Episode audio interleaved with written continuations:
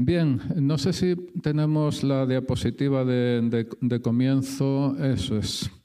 Yo quiero, quiero llamar hoy a esta palabra que estamos empezando este año, pensamiento alternativo. Y si esa, esa palabra, ese título, si eh, podría ser algo también parecido a asalto al poder. Y si hiciera referencia a una película, quizá sería la referencia a la película Objetivo La Casa Blanca, donde un comando norcoreano se apodera de la Casa Blanca en Estados Unidos y toma como rehenes al presidente, toda la camarilla. Eso no quiero decir que sea especialmente buena la película. Si hiciera referencia a una película, Objetivo La Casa Blanca.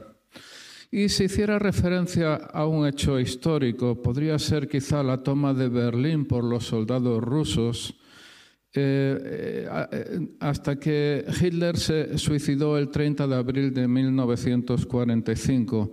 Una lucha continua sometiendo cada vez más terreno hasta llegar al núcleo de decisión de Alemania, del imperio alemán. El propósito de las guerras, ya lo sabéis, ¿no? Someter al enemigo. Y para ello es necesario destruir o someter su centro de mando.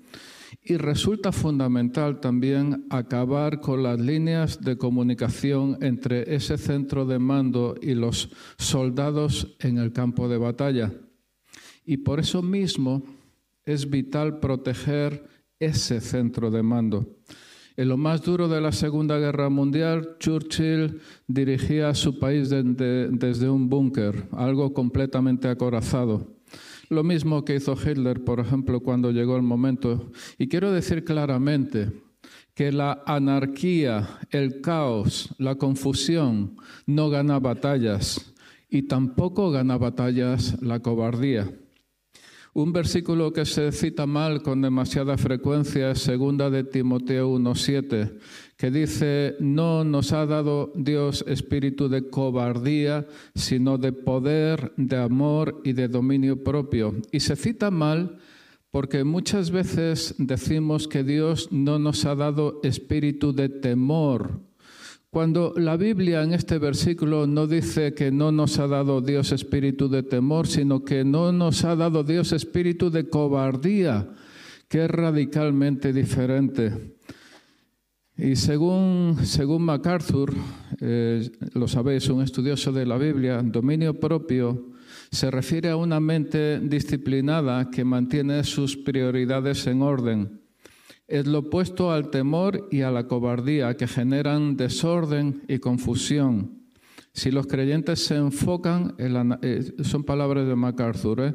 si los creyentes se enfocan en la naturaleza soberana y los propósitos perfectos de nuestro Dios eterno, podrán controlar su vida con sabiduría y confianza piadosas en cualquier situación.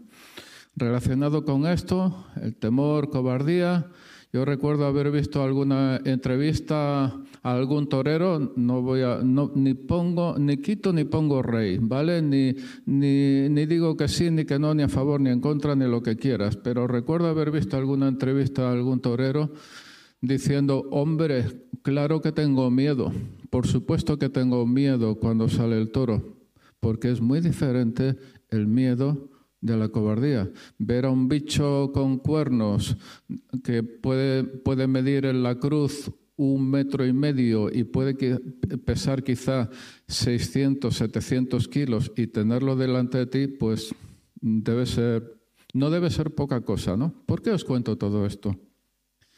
Porque, querido amigo, tu centro de mando y gobierno está siendo asediado, al igual que el mío. Y quizá en el caso de algunas personas, ese centro de mando y gobierno está siendo invadido, incluso saqueado, incluso despojado. Alguien quiere dominarlo, destruirlo. Quiere destruir tu centro de mando. Quiere destruir el, centro de mando de tu mujer o de tu marido, el de tus hijos, el de tu novio, de tu novia, el de tus padres, el de tus amigos, el de tus hermanos en la iglesia. Y hay que ser conscientes de ese asedio porque es necesario protegerlo. Y quiero resaltar algo. el mundo en que vivimos, muchos de los movimientos culturales actuales, los entornos políticos que toman decisiones sobre nosotros, no se entienden si no se es consciente de que hay detrás un mundo espiritual muy organizado y extraordinariamente fuerte detrás de todo eso. ¿Qué razón tiene el apóstol Pablo cuando dice en Efesios que nuestra lucha no es contra sangre y carne, sino contra principados, contra potestades, contra los poderes de este mundo de tinieblas, contra las huestes espirituales de maldad en las regiones celestiales. Y continúa, en el versículo siguiente, Pablo continúa diciendo, por tanto, tomad toda la armadura de Dios no tenemos lucha contra sangre y carne, no es una lucha contra un enemigo que veas ahí, por tanto, toma toda la armadura de Dios. Y debemos tener, tener eso muy claro, que nuestro enemigo no son esas personas de carne y hueso. Recordad también la ocasión en la que eh, en la que quisieron que Jesús se posicionara en contra del imperio romano, que era opresor en aquel tiempo de Israel y en muchos aspectos el imperio romano era corrupto hasta la médula.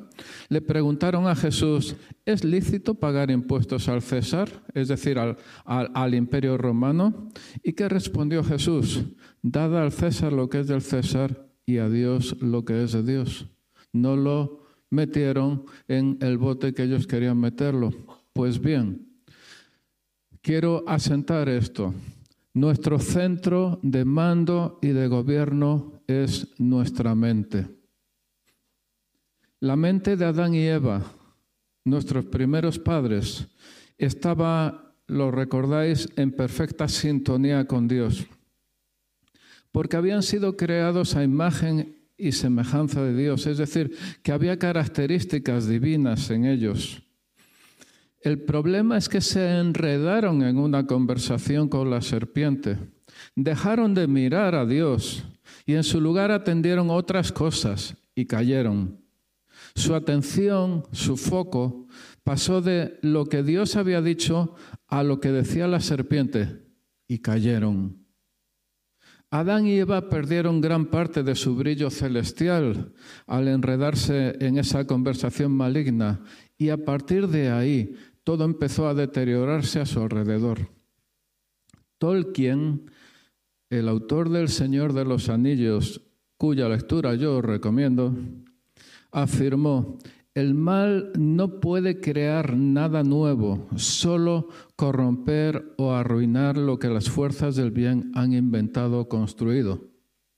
Lo repito, y son palabras de Tolkien, no está en la Biblia, pero suena bien. El mal no puede crear nada nuevo, solo corromper o arruinar lo que las fuerzas del bien han inventado o construido. Y mucho tiempo después de la caída, el apóstol Pablo escribió en Colosenses que Jesús, Jesús es la imagen del Dios invisible. Él sí pasó la prueba del encuentro con el diablo. Adán y Eva pecaron, en Jesús tenemos el perdón de nuestros pecados. A ver si entendéis esta última parte. No, quiero que, que pase por alto. Adán y Eva fueron creados a imagen y semejanza de Dios. Se enredaron en una conversación rara con la serpiente y cayeron al bote. Colosenses dice que Jesús es la imagen del Dios invisible, ¿verdad? En su momento fueron Adán y Eva, pero Jesús es la imagen del Dios invisible, por eso con razón la Biblia le llama el nuevo Adán a Jesucristo. ¿Vale? Jesús es la imagen. En su momento lo fueron los otros, se enredaron al bote. Jesús sí venció la tentación del diablo, la tentación de la serpiente, y por eso hay salvación en el nombre de Jesús. Isaías 55 afirma, Inclinad vuestro oído y venid a mí, escuchad y vivirá vuestra alma, y haré con vosotros un pacto eterno. La pregunta es, ¿qué escuchamos nosotros? ¿Vale? Si Isaías, que acabo de leerlo, dice, inclinad vuestro oído y venid a mí, escuchad y vivirá vuestra alma, la pregunta es, ¿qué escuchamos nosotros?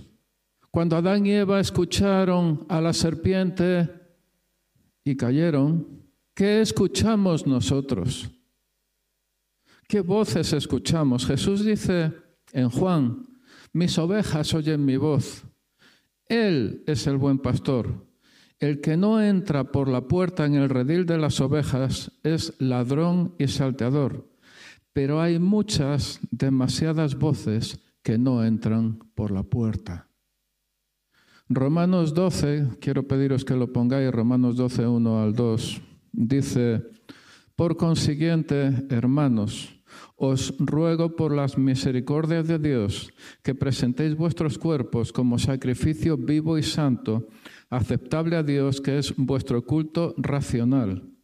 Y no os adaptéis a este mundo, sino transformaos mediante la renovación de vuestra mente, para que verifiquéis cuál es la voluntad de Dios, lo que es bueno, aceptable y perfecto.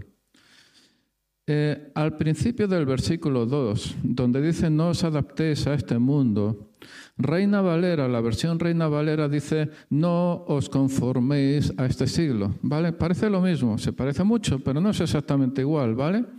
No os adaptéis a este mundo, no os conforméis a este siglo. Bain, el autor del diccionario súper bueno, diccionario expositivo de palabras del Nuevo Testamento, dice, dice que, que la palabra mundo Mundo, esa palabra que pone mundo, no es todo lo que nos rodea, que, ¿sabes? Hay distintas formas eh, de, explicar las cosas, ¿no? mundo, la palabra sería eón, una edad, un periodo de tiempo marcado en su uso neotestamentario, estoy citando a Bain, ¿vale? Literal, por características espirituales o morales, detalles en cuanto al mundo a este respecto, sus ansiedades, su sabiduría, sus formas, su carácter, su Dios. Es decir, una edad, periodo de tiempo marcado por características espirituales o morales, lo que estoy diciendo, lo que he empezado a decir, características espirituales o morales, sin las cuales es imposible entender el mundo, entender la situación que nos rodea actualmente. Y Bain también dice, este hombre, que en el versículo 2 se contrasta el ser conformado exteriormente, eh, dice que, eh, tomar la misma figura o apariencia, dice que en griego se indica una referencia más especial a aquello que es transitorio, eh, transitorio inestable. A las cosas de este mundo en contraste a ser transformado, transfigurado, aquello que es esencial, básicamente. Básicamente, no os conforméis a este siglo, que está mejor traducida Reina Valera en este caso que la Biblia de las Américas, no os conforméis a esta forma de pensar, a esta forma de entender, a esta forma de, de vivir que es algo exterior, es una forma exterior, sino transformaos. La transformación de Dios siempre viene de dentro afuera, esa palabra famosa metamorfosis que aparece aquí en este pasaje. No toméis la forma de lo que se está viviendo actualmente, sino transformaos de dentro afuera con lo que es de Dios y no con las cosas que hay alrededor de vosotros, alrededor de nosotros. Los estudiosos los estudiosos encuentran dos partes principales en la carta a los romanos, ¿vale? Eh, la primera del capítulo 1 al 11 contiene doctrina, doctrina esencial para entender el cristianismo. Eh, recordad también que los, los escritos de Pablo son, son, base para el fundamento de nuestra fe. Y la segunda parte de Romanos va del 12 hasta el final, el 16, y es instrucción que se da a los creyentes, sobre todo en el área de la ética. Dice, es aquí recién acabada la exposición doctrinal donde empezamos por lo más importante. Pablo está diciendo, ya os he contado la doctrina en Romanos, ¿vale? Los primeros capítulos.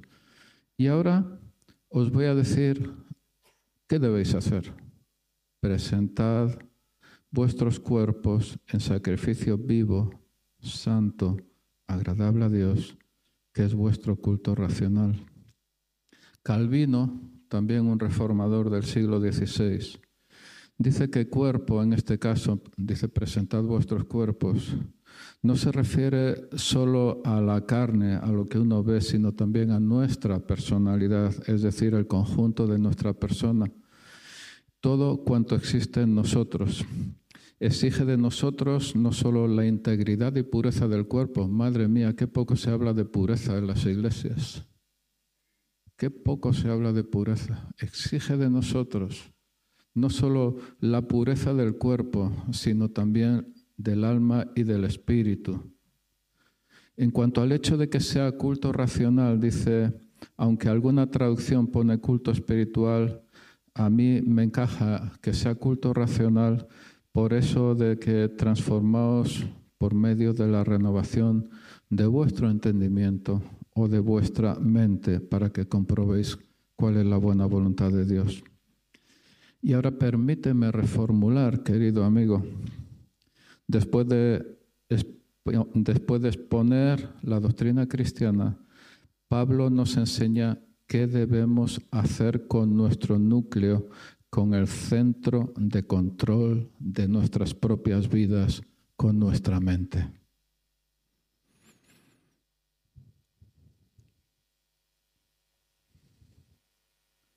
La Biblia, en Proverbios, Proverbios 4, nos dice que sobre toda cosa guardada guardemos nuestro corazón, porque de él mana la vida. Y ahora ya no hablo de pecado directo, es decir, no hablo de cosas malas por sí mismas. Por ejemplo, perderse la pornografía. ¿Vale? No hablo de pecado directo, no hablo de cosas malas por sí mismas, como podría ser perderse en la pornografía, ¿vale?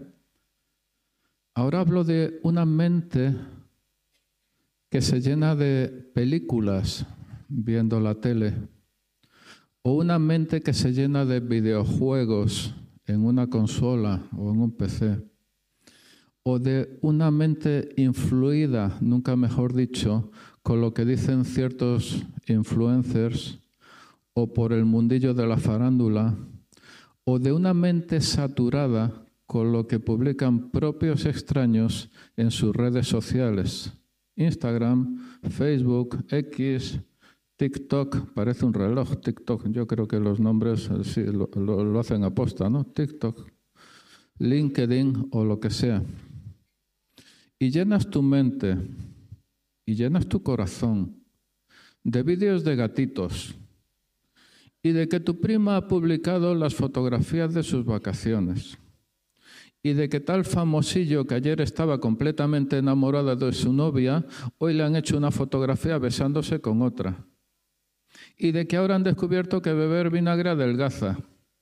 Y sigues llenando tu mente y tu corazón con esa película de terror que se acaba de estrenar y a la prima y a la prima que, había publicado las fotografías de sus vacaciones le cuentas el rollo del famosillo y a tu amiga María le cuentas lo del vinagre que adelgaza y a tu amigo Mario le explicas la película de terror que has ido a ver. Y entonces, en el grupo de WhatsApp que compartes con 40 amigos, alguien dice que está de bajón porque cuando él publica en las redes le ponen menos likes que a otros amigos y está pensando en tirarse por un puente. Y a lo mejor esta es tu vida. Y a lo mejor esta es tu vida. Mira, eh,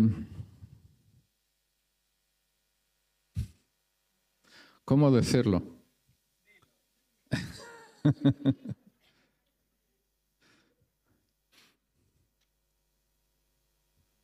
es que si algo es completamente malo, se detecta fácilmente. Si algo está podrido de raíz, se detecta fácilmente. Pero cuando nos mezclan lo bueno y lo malo, el mal y el bien, y lo que funciona y lo que no funciona, nos perdemos. ¿Cómo saldremos de esta historia? ¿Cómo, saldremos de esta, cómo saldremos de, esta situación? Cuando yo cantidad de materiales, cantidad de materiales no solo para predicaciones, sino para mi propia vida interior, los, los, estoy capturando de, Spotify, los estoy capturando de, de, YouTube, cantidad de materiales. Y al mismo tiempo, al mismo tiempo, yo igual que capturo ahí un material que me sirve eh, para, para mi propia vida interior, ahí mismo hay material pornográfico de alto nivel en el mismo sitio. ¿Y cómo sabes? Eh, eh, es decir, porque si estuviera separado, entonces sería fácil. Porque entonces dices, esto, nada, lo desestimo, lo, desecho continuo, eh, completamente, se acabó. Pero, pero como está junto, como está junto, ¿y quién aprovecha lo que está junto? Como está junto, entonces ahí hay una trampa. Y hay una trampa en la que tú y yo podemos caer. Y Dios no quiere que, Dios no quiere que eso sea así. En sí, como os digo, no estoy hablando de cosas malas por sí mismas. Es decir, habría que revisar la película de terror, ¿vale? Yo pienso que una película de terror por sí misma es algo malo y que no deberías verlo. Punto. Punto. ¿Vale? Ya puedes intentar convencerme. ¿Vale? Eh, pero tu mente de esta manera está saturada y dispersa. Y yo repito, una mente saturada y dispersa. Y con una mente saturada y dispersa, no somos capaces de darnos cuenta de que en las películas que ven nuestros hijos han cambiado los héroes clásicos por monstruos, de que antes los vampiros eran gente mala y peligrosa y ahora son buenos, no buenos, buenorros y muy guapos de que todo el esfuerzo está en trastocar el bien y el mal. El diablo es un tío divertido que quiere llevarte de juerga en libertad y Dios es un viejo trasnochado y dictador. Y eso es lo que nos están metiendo y lo que nos estamos comiendo todos los días. ¿Alguien me puede decir a mí cómo un creyente con la cabeza llena de pensamientos y de ideas que no tienen nada que ver con Jesús puede cumplir con la verdad expresada por Jesús en Juan 8, si vosotros permanecéis en mi palabra, verdaderamente sois mis discípulos y conoceréis la verdad y la verdad os hará libres. ¿Permanecemos en la palabra de Jesús o en todo el cotorreo, cotorreo que hay alrededor de nosotros. De nuevo, alguien me puede decir cómo un creyente con la cabeza llena de pensamientos e ideas que no tienen nada que ver con Dios puede seguir las instrucciones del apóstol Pablo en 2 Corintios, poniendo todo pensamiento en cautiverio a la obediencia de Cristo. ¿Quién dicta tus pensamientos? ¿La farándula? ¿Las redes sociales? ¿Las películas? Ganar en el videojuego. ¿Dónde está tu mente? ¿Dónde están tus pensamientos? Hay vida y muerte, hay bendición y maldición en nuestros pensamientos. George Barna, un conocido y muy reputado investigador cristiano, afirma lo siguiente. Pocos cristianos han experimentado una completa conversión en su pensamiento. Claro, como hablamos del espíritu, el espíritu Pocos cristianos han experimentado una completa conversión en su pensamiento. Todavía piensan como el mundo pagano alrededor de ellos. Incluso muchos de ellos piensan que la verdad absoluta no existe. Y no son muchos los que consideran una forma cristiana de ver la vida como base para tomar sus propias decisiones. Algunas de las razones por las que los creyentes no tienen la mente de Cristo son, por ejemplo, falta de discipulado. Bueno, hay herramientas, hay cursos entre nosotros en la iglesia. El discipulado es esencial, ¿no? Una conversión que no es auténtica, la influencia de corrientes sociales que relativizan la verdad, la falsa separación entre lo sagrado y lo profano. Y también algunos piensan que como la Biblia, esto es muy importante, esto es un pensamiento, iba a decir una expresión que no, voy a decirla. No, no, no, que luego me dan un capón. No quiero. Hay algunos que piensan que como la Biblia dice que las cosas van a ir de mal en peor, porque la Biblia dice, hasta que Cristo vuelva, no merece la pena luchar para que las cosas mejoren. lo repito.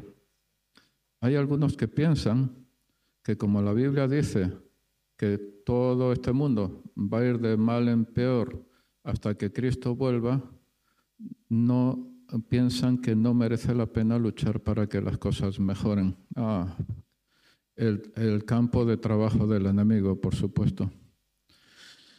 Este año que comienza, ¿puedes poner de nuevo otro momento el, título? Eso es. He puesto de subtítulo lema de la reforma, ¿verdad? Sola fides, sola gratia, sola escritura, ¿verdad? Solo la fe, solo la gracia, solo la escritura, ¿verdad? Y el pensamiento alternativo, pensamiento alternativo. Este año que comienza 2024, queridos amigos, yo os propongo tomar la firme decisión. Eh, ¿Alabanza podéis ir saliendo? ¿Sí? ¿Alabanza? ¿Podéis ir saliendo? ¿Sí? Adelante.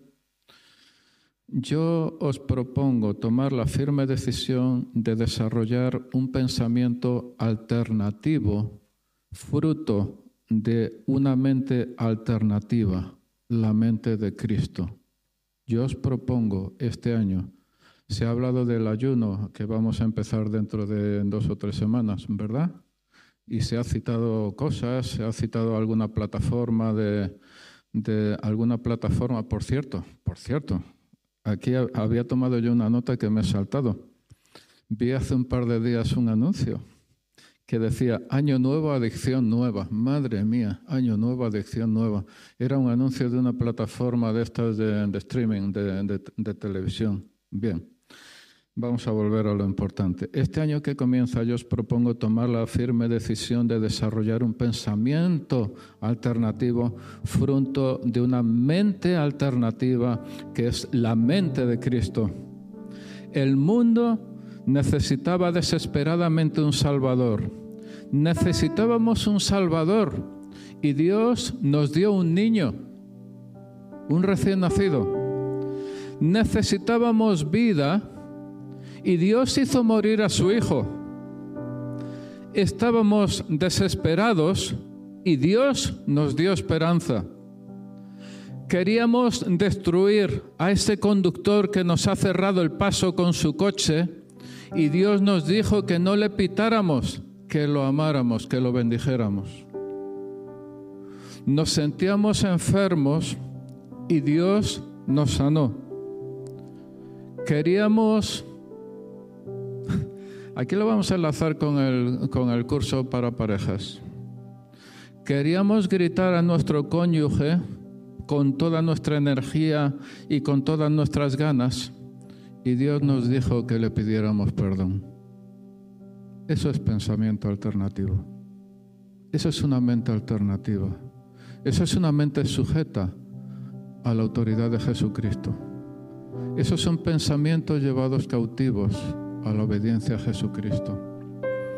Esto es lo que yo te propongo para el año 2024 que estamos comenzando.